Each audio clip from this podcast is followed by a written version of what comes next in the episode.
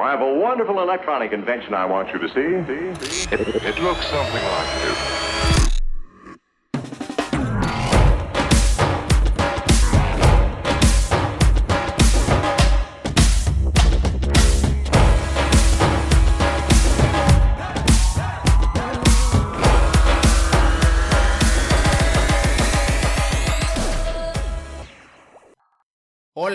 Te saluda tu abogado Paco Domínguez y estás en Hecho Derecho, un programa donde analizamos hechos jurídicos que se materializan en actos jurídicos.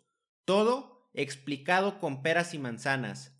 ¿Quién dijo que la ley tiene que ser complicada? En el programa del día de hoy platiqué con Diana Tiburcio, socia de RTA Abogados, y platicamos acerca de los contratos y qué debes tomar en cuenta antes de firmar uno. Sin más, comenzamos.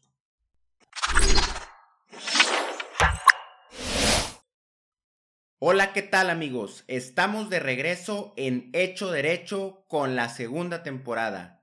Estamos muy contentos de estar de vuelta con más y mejores temas.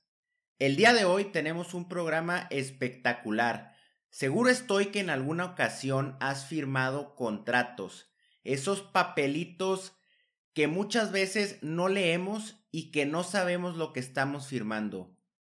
Pero ¿te has puesto a pensar que si lo que estás firmando está correcto, si es válido, si ese contrato efectivamente genera derechos y obligaciones?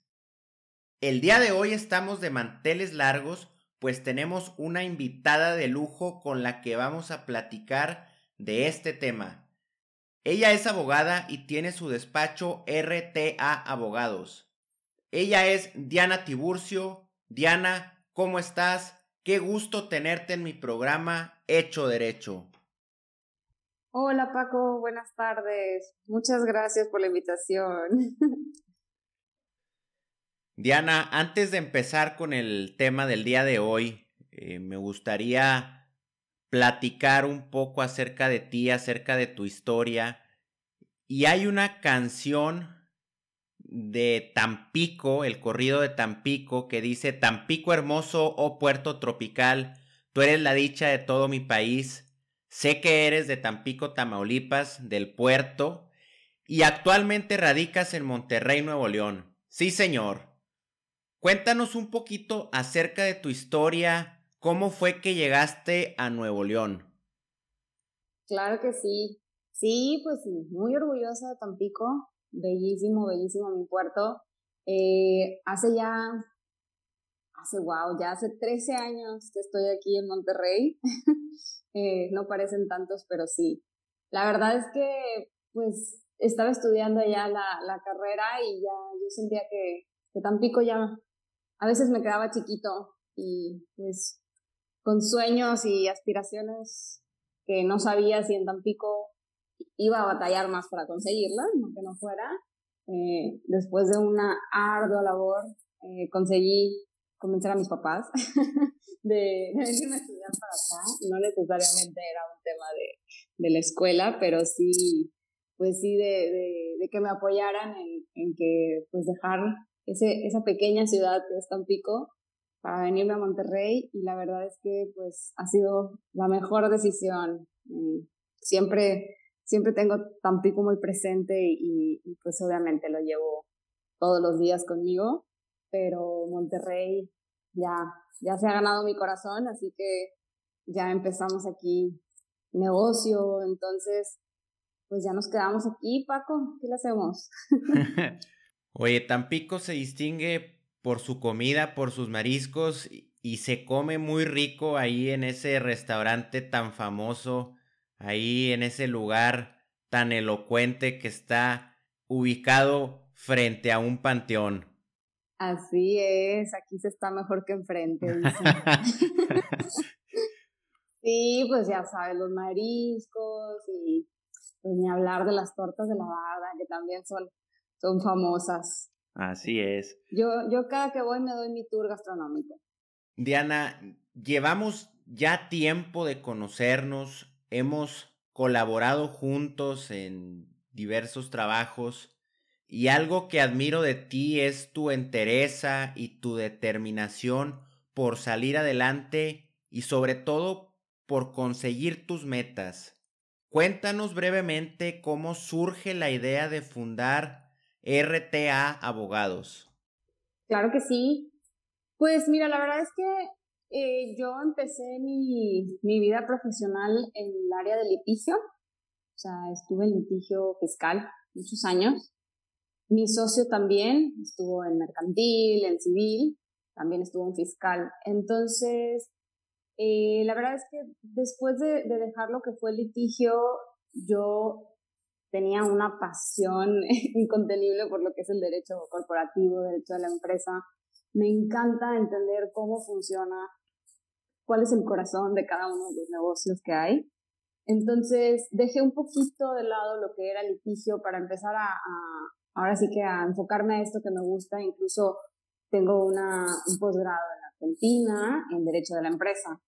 Entonces, eh, ahora sí que lo que hicimos fue tomar, pues este, vamos a decirle que es un conocimiento que es muy padre el litigio, pero pues el litigio son bomberazos, por decirlo así.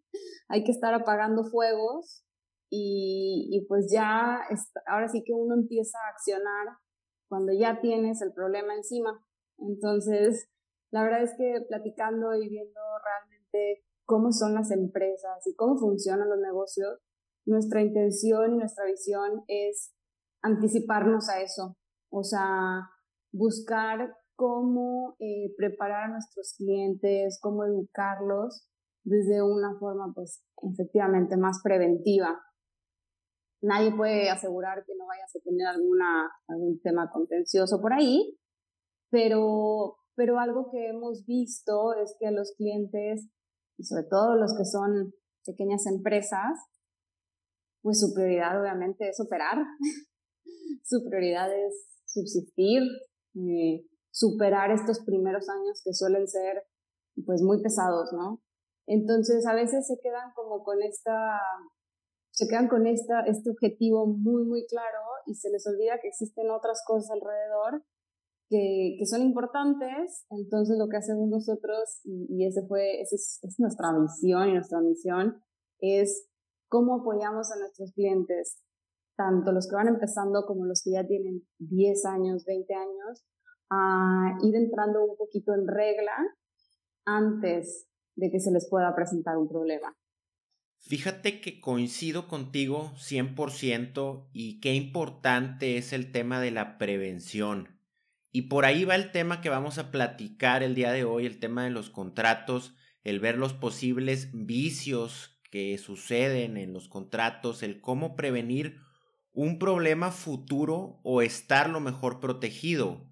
Diana, el tema de los contratos Tú sabes, es un tema complejo, un tema que amerita su estudio y que muchas veces eh, tenemos que entrar a la legislación a estudiar cada tipo de contrato. Pero me gustaría hacer eh, un énfasis aquí y explicar lo que es un contrato y un convenio, la diferencia, y es que, pues, una cosa es un contrato y otra cosa muy distinta es un convenio. Y un convenio primeramente, Diana, es un acuerdo de voluntades de dos o más personas y la finalidad de este es crear, transferir, modificar o extinguir obligaciones. Por otro lado, bueno, pues un contrato produce o transfiere eh, derechos y obligaciones. Y poniendo un ejemplo muy rápido de un convenio, bueno, pues este puede ser utilizado en la práctica para terminar una relación ya sea comercial o civil y un contrato pues puede ser un contrato de compraventa de una casa habitación, de un carro o también existe el contrato de donación. Diana, de lo anterior podemos concluir que el convenio es el género y un contrato es la especie. Sí, eh, la verdad es que en, en la actualidad, obviamente todos hemos escuchado alguna vez de los contratos, ¿no? Alguien, eh, creo que ya es difícil haber pasado, eh, inclusive por internet, a veces no nos damos cuenta, ahí están todos los términos y condiciones, que siempre le ponemos a aceptar. Ni siquiera tenemos que hablar de un contrato como tan formal, pero pues todos estamos ligados en algún momento a, pues a este acuerdo, ¿no? De, de voluntades que, que, puede darse. Eh, para mí me, me, me, gusta mucho tratar de, de explicarles siempre a las personas que, pues obviamente un contrato es indispensable para regularlos, para cuidarlos. A veces es, es, es medio complicado yo creo que tú lo has vivido, Paco. O sea, de repente dicen, no, es que quiero un convenio para vender algo. Bueno, pero pues nosotros como abogados sabemos que no, no vamos a utilizar la figura del convenio, que existe el convenio, no como lo platicabas ahorita, sino como un documento, sino que vamos a utilizar un contrato. Entonces, eh, es, es, muy importante para, para nosotros como abogados transmitir a nuestros clientes que un contrato, como bien dices, te va a ayudar a generar obligaciones, a crear una relación jurídica, a definir derechos y que a través de un convenio se pueden modificar esos derechos. Eh, a veces nos toca mucho, por ejemplo, eh, uno firma un contrato de arrendamiento y le pones una vigencia de dos años. Y, a veces en lugar de decir, ¿para qué firmo otro contrato? Mejor vamos a utilizar un convenio modificatorio. Entonces lo que vamos a hacer es modificar este contrato original que se había, que ya había generado derechos y obligaciones, ¿para qué? Para extender su vigencia, para modificar la contraprestación el caso.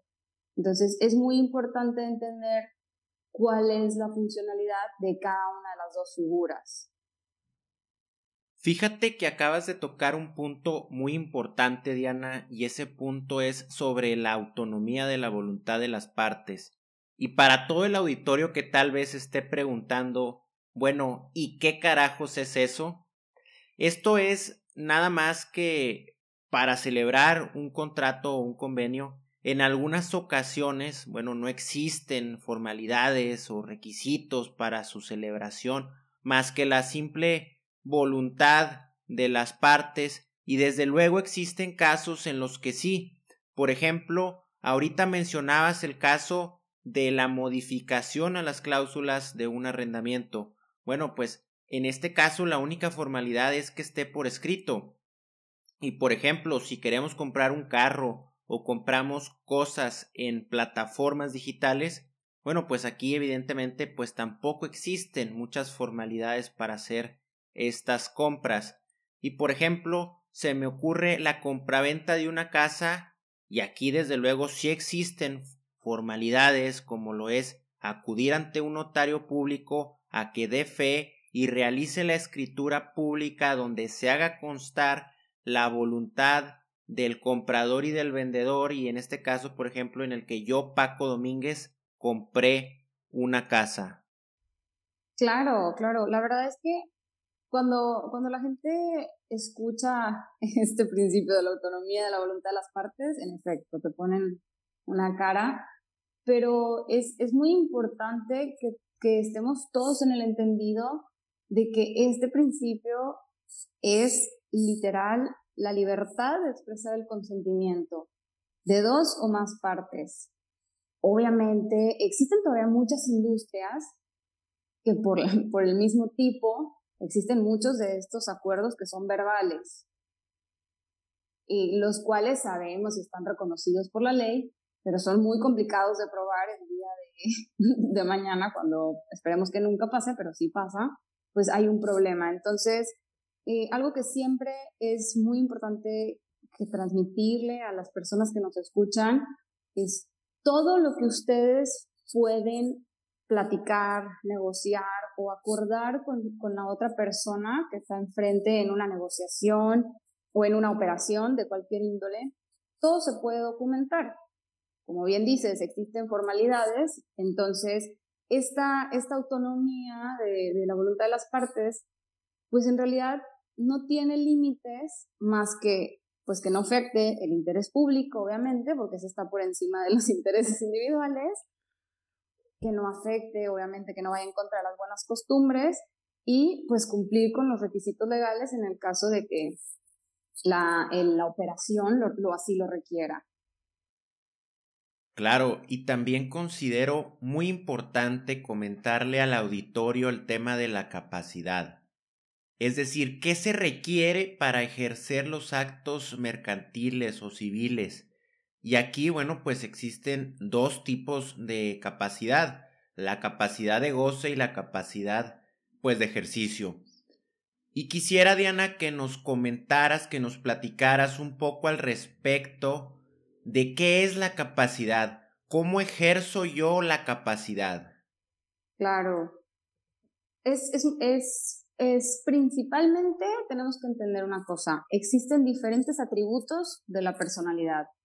Uno de ellos es la capacidad, para que estemos como todos en el mismo canal. O sea, tenemos nombre, domicilio, estado civil y tenemos capacidad, ¿ok?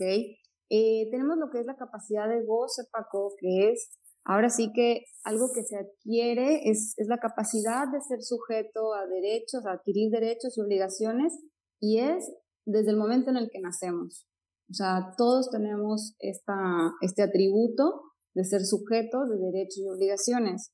Sin embargo, hay que tener pues mucho cuidado en, reconocer que a lo mejor una persona pues que está padeciendo alguna enfermedad o un menor de edad, igual y no están, eh, no tienen la capacidad de tomar decisiones o de adquirir estos derechos y obligaciones por sí mismos. Entonces, aquí es donde, donde entra lo que es eh, la capacidad de ejercicio. Esta, esta capacidad de ejercicio se adquiere al cumplir la mayoría de edad. Entonces, la ley considera que uno ya está preparado no solamente como persona, como, o sea, como ser humano, sino mentalmente, con la madurez y con la capacidad de entender que te estás obligando a algo y que tienes que continuar con esas obligaciones, o en su caso, o sea, lo que vas a recibir. Concuerdo ampliamente contigo, Diana, y retomando, y para cerrar este punto, la capacidad de goce se genera desde la concepción de la persona física y en el caso de las empresas desde su creación. Y por otro lado, la capacidad de ejercicio es el em, ejercer los derechos inherentes a la personalidad que comentabas ahorita y en las personas físicas se adquiere al cumplir la mayoría de edad y en las morales desde el momento de su creación. Y hay un punto muy importante que me gustaría comentar respecto a la capacidad de goce, porque es importante eh, comentarle al auditorio que en algunas legislaciones estatales, como lo son eh, el estado de Coahuila, reconoce la capacidad de goce desde que el producto nazca viable y en la Ciudad de México después de las primeras 12 semanas. Claro, claro, claro. Pues ahora sí que ahí es, es como dices, cada, cada, pues cada estado puede tener su, sus propias legislaciones y tener particularidades. Oye, Diana, ¿existen algunos vicios de la voluntad, como lo son el error, el dolo y la mala fe, y dentro de, de este punto me gustaría comentar que existen dos elementos fundamentales en la realización de los negocios, como lo es el entendimiento y la libertad de decisión, que estos elementos deben estar presentes en la voluntad al formalizar el negocio. Pero si uno de estos vicios aparece, como lo es el error, el dolo y la mala fe, bueno, pues el contrato definitivamente está viciado. Diana, ¿por qué no nos explicas un poco qué son estos vicios de la voluntad? Claro, como, como lo comentábamos hace rato, eh, dos o más personas pueden estar eh, tratando de expresar pues su consentimiento y, lo que quieren conseguir a través de una negociación, cuáles son los beneficios para uno, cuál es la, si hay que pagar algo, los derechos, etcétera, ¿no? O sea, pero es muy importante que, que, tengamos presente que tiene que haber una igualdad de condiciones en cuanto a la información a la que uno debe tener acceso cuando está en una negociación. Em, eh, dentro de los vicios de la voluntad, pues como, no sé, a veces la palabra dolo, error, como que siento que sí la hemos escuchado, pero igual y no la tenemos tan claro. O sea, el dolo implica tener la intención, o sea, con toda la intención de que la otra persona caiga en el error. Obviamente que un error es, pues, es una apreciación falsa de la realidad. Entonces, estamos hablando que en una mesa donde están sentadas dos o tres partes, una tenga toda la intención de que se celebre un acuerdo, pero a través de, pues a lo mejor no compartir la información como es o de, en los casos, por ejemplo, de las sociedades, si vas a, si le van a invertir a una sociedad, pues obviamente que hay que revisar balances, cartera de clientes, oye, pues si, te le empiezan a mover ahí un poco a ese tipo de, de información, pues a lo mejor uno ve la oportunidad y dice, aquí, aquí está bien, aquí me va a ir muy bien si le invierto.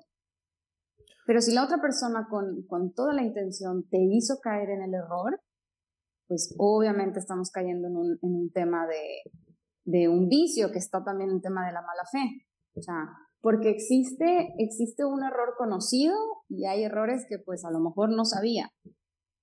Entonces, eh, ahí es donde empezamos un poco como a, hay que entender bien y también nuestra, nuestra función como abogados y, y sí es importante asesorarse siempre, ¿no?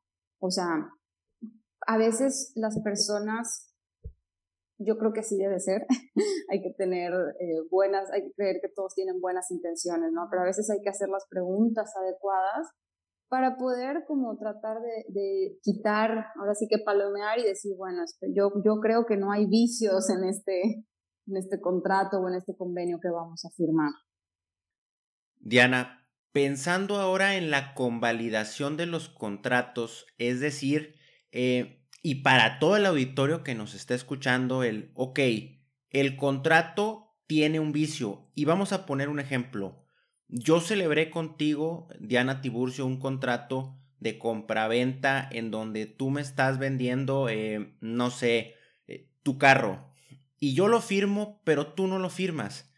Y aquí está claro que si bien no existe una manifestación de voluntad de tu parte por escrito, porque si bien la manifestaste de manera verbal, aquí lo que importa y lo comentábamos hace unos momentos, es qué es lo que podemos demostrar en un juicio. Entonces, aquí la pregunta es, ¿qué es lo que se puede hacer en estos casos? ¿El contrato se puede convalidar?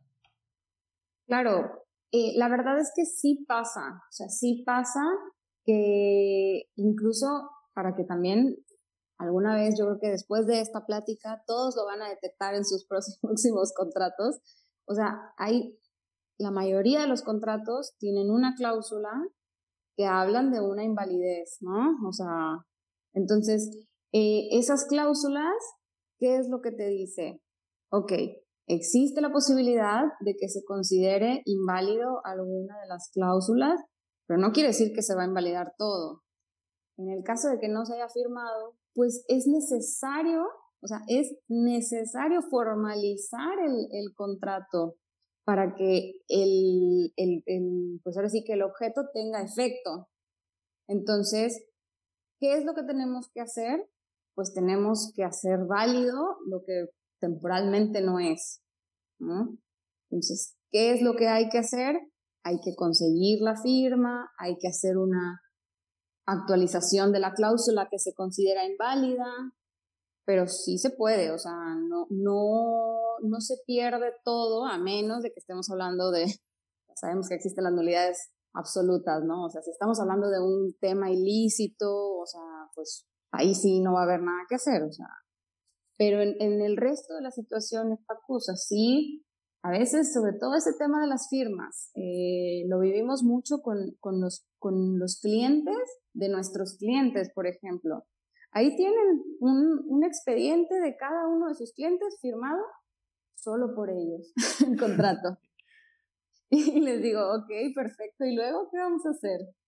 El día que se requiera, que esperemos que no pase, este, el día que, que tengamos que hacer algo, ¿cómo voy a comprobar yo que este cliente tuyo autorizó lo que le estás poniendo aquí si no lo tienes firmado? Ah, dicen, sí es cierto, pero para esto ya pasaron cinco meses. Claro, y después se convierte en, en una bola de nieve que ya no puedes detener tan fácil. Así es. Y la verdad es que es algo que pasa mucho, Paco, ¿eh? O sea, yo creo que tú también lo ves eh, y no tiene nada de malo. O sea, es, es algo que, que al final, pues es como te decía al principio, esto es una curva de aprendizaje para todos. No, porque incluso yo me topo con alguien que tiene su carpetita de, de, estos, de estos clientes con contratos sin firmar y me da mucho gusto, porque me da más gusto que tengan eso a que no tengan nada. a, que, a que no tengan absolutamente nada, no saben ni qué, le, qué se ofreció, a qué se comprometieron. No saben ni a quién le vendieron. Exactamente. Eso, eso es algo muy, muy importante y sí quisiera como hacer esta recomendación a todo tu auditorio, Paco. Eh, de todo lo que estamos hablando, para mí lo más importante, y siempre se lo digo a las personas, no solo a mis clientes, eh, o sea, se lo digo a todos, es uno tiene que cerciorarse con quién está contratando. No, no, o sea, yo sé que vivimos en, pues vivimos tiempos complicados, o sea, pero no puedes considerar que firmaste un contrato con una empresa si ni siquiera viste su constitutiva. Si, si no sabes si la persona con la que estás tratando y que te dice que va a firmar tiene un poder para representar a esa empresa, ¿no? Lo mismo si es una persona física, ¿quién es? No, nada más vas a firmar un contrato, pues por lo menos hay que pedirle su identificación, pasaporte, algo, averigua algo de esta persona con la que estás con la que estás contratando. Y esa es una recomendación cuando uno no es el prestador de servicio. Cuando estamos hablando de que tú eres el prestador de servicio, creo que en, el entendido de todo lo que acabamos de platicar, una de las recomendaciones más importantes que podría hacer es decirles, no agarren el contrato que encontraron en Internet.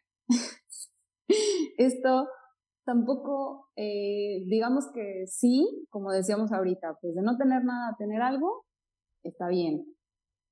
Pero nadie va a poder transmitir cuáles son las particularidades de tu servicio y de tu negocio mejor que tú.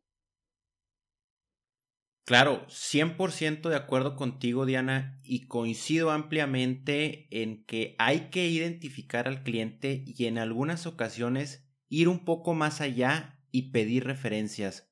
Es que, oye, quiero contratar con esta empresa tal servicio. Bueno, ¿cuánto tiempo tiene esta empresa en el mercado? ¿Son buenos?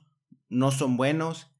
Y referente a lo que mencionas de los contratos, que obviamente si sacamos un contrato de Internet, las cláusulas que vengan redactadas ahí no necesariamente se van a ajustar a tu operación y a lo que tú quieres vender.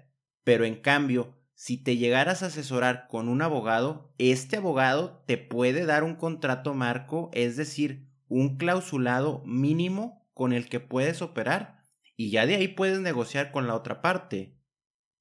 Claro, claro, no, y, y también algo que, o sea, yo he estado dentro de empresas, he estado fuera de empresas, legal, lo legal casi siempre se convierte en un stopper. dentro de una empresa. O sea, lamentablemente los abogados, cuando estamos en empresas, y también cuando estamos externos, ¿no? ¿Para qué, para qué digo que no? Eh, pues nos, a veces nos convertimos en un cuello de botella, pero no tiene que ser así. O sea, la verdad es que, y, y es algo que siempre, siempre trato de transmitir, tú puedes tener un contrato muy sencillo, pero que te cubra a ti y a tu contraparte, porque al final del día no se trata de tener contratos que solo te cuiden a ti, porque pues otra vez estamos hablando de la voluntad de las dos partes o tres partes las que estén. Entonces, pues ahora sí que hay que, hay que ser justos, ¿no? Pero no necesariamente por meter documentos legales a tu negocio o a tu, a tu empresa, ya estás, ya te vas a empezar a complicar las cosas. Sea, siempre, y eso es, es algo que también es muy importante que se lleven, porque es el, el, tema legal y tener un contrato te va a llevar a tener menos problemas, pero no quiere decir que esto se vaya a convertir en un dolor de cabeza a la hora de negociar con tus clientes. 100%, Diana. Oye, y pues antes de cerrar el programa siempre me gusta, y creo que ya te me adelantaste un poquito, pero ¿Algún consejo que tú quisieras compartirle al auditorio antes de despedirnos? Claro que sí, claro que sí. Este, primero que nada, pues quiero felicitar a todos los que te están escuchando, Paco, porque esto, esto que estás haciendo es algo súper positivo, eh, educar en el tema legal sin, sin, sin, llegar a este punto como tan técnico, es, es algo muy importante y es algo que aporta muchísimo a la sociedad. Consejos, como les decía, no necesariamente tienes que tener toda una estructura legal, pero sí es muy importante cuidar tu negocio, cuidar la operación que vas a hacer. No importa si vas a vender un carro, como bien decías, si vas a comprar, pues obviamente un inmueble, o si vas a cerrar una operación de un millón de dólares. O sea, no importa el tamaño de, de la situación que tengas enfrente, estar asesorado con un abogado es, es algo que te va a dar mucha tranquilidad.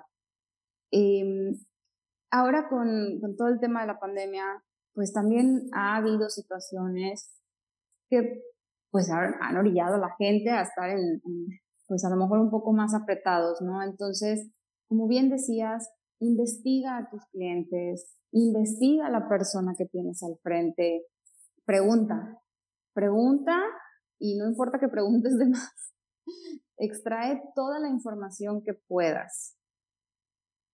Siempre lo he dicho y creo que todos lo hemos escuchado, papelito habla. Entonces, documentalo.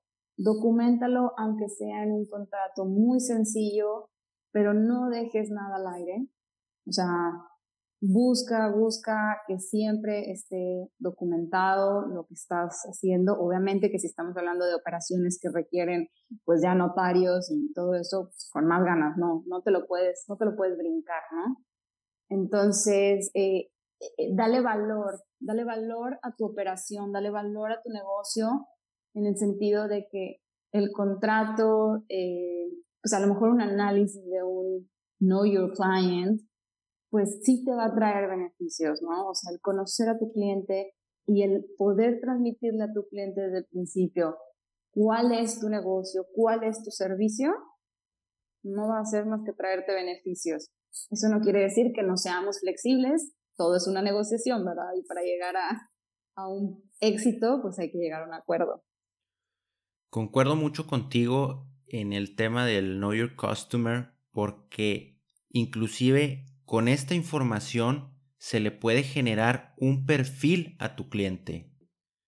Diana, pues muchísimas gracias. Agradecerte el que nos hayas acompañado el día de hoy en Hecho Derecho. Este es tu espacio siempre que gustes. La verdad es que muy amena la plática, muy a gusto y muy rica en conocimiento.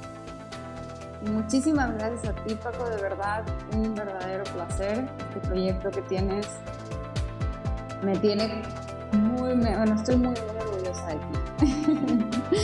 y cuando quieras, aquí estamos. Nos despedimos de este programa agradeciendo a todo el auditorio y porque ustedes lo pidieron, regresamos recargados y con nuevos temas y consejos. No olviden compartir con sus amigos.